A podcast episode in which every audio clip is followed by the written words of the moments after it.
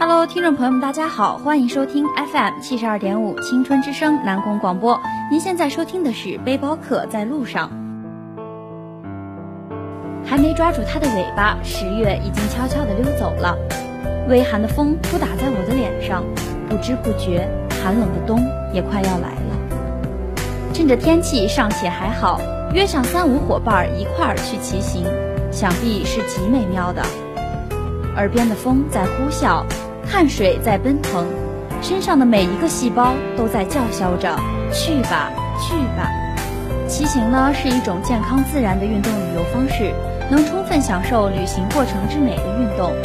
一辆自行车配上一个背包，穿上骑行服，戴上骑行头盔、眼镜和手套即可出行，简单又环保。驶过颠簸的旅途，超越黑暗的隧道，在不断而来的困难当中体验挑战。在遥远的他乡体验风情，在旅途的终点体验成功。骑行的意义在于不断迎接困难，体验挑战，在遥远的他乡体验风情，在旅途的终点体验成功。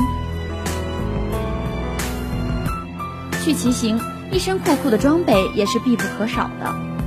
戴在头上那顶大蘑菇头盔，能对脆弱的头部提供保护，所以是骑行者必备的装备。骑行眼镜除了具备一般运动眼镜共有的效果外，其阻挡紫外线照射的作用值得特殊关注。上衣颜色比较鲜艳，上身效果比较紧，很显线条的一款装备。从裤子的构造外表看呢，骑行裤与跑步用的裤子没有太大区别。好的骑行裤，其表面也用的是透气性很好的材料，可以避免腿部汗水淤积。骑行长裤的紧身效果也很明显。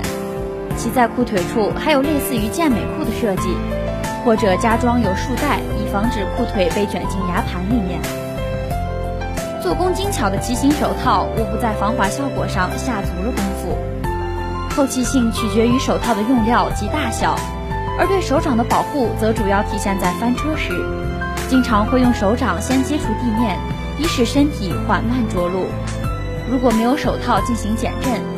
这样的动作容易使手掌被磨破，并严重损害关节部位。骑行背包的容积不大，但里面的分隔层及小包包较多且各有用途。骑行背包的背负系统讲究轻巧透气，并配有胸锁和腰锁。骑行袜的透气性和耐磨度比普通运动袜要高，可以减少不断蹬车对脚掌带来的副作用。骑行鞋呢，又分为自锁和非自锁两种。后者类似于普通运动鞋，只是其更强调紧固性；前者需配合自锁脚踏使用。两者同时使用时，自己的脚掌就被拴在脚踏板上了。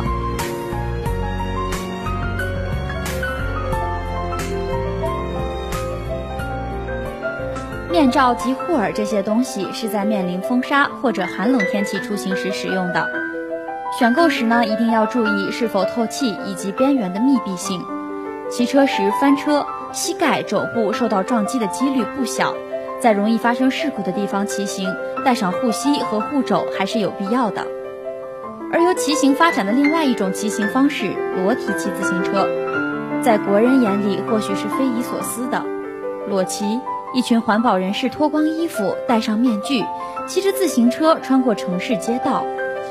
在二零零四年，由英国人丹尼尔和康拉德创立的世界裸体骑单车组织，目的是协调世界各地的裸骑自行车组织的统一行动，主张以裸体骑车的方式抗议当今社会过多使用汽车对环境造成的污染，积极呼吁公众更多的使用自行车代步，而不是开车出门等。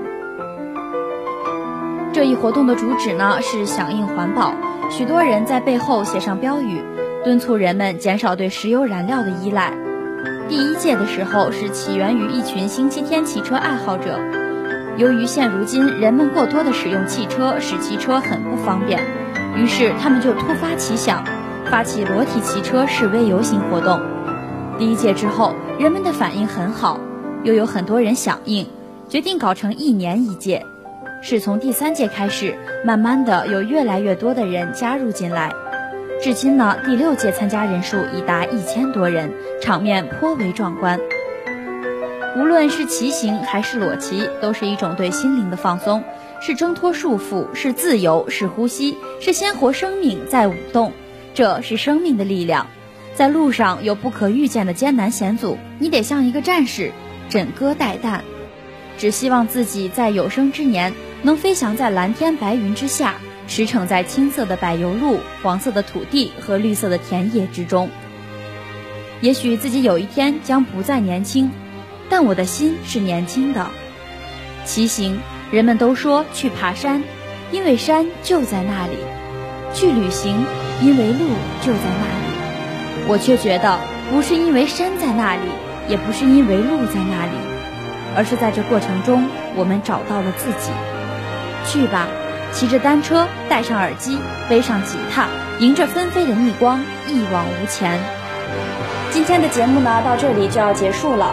喜欢我们节目的朋友，可以继续关注我们的官方微博、微信“南阳理工学院广播电台”，更多精彩节目已上传到蜻蜓 FM。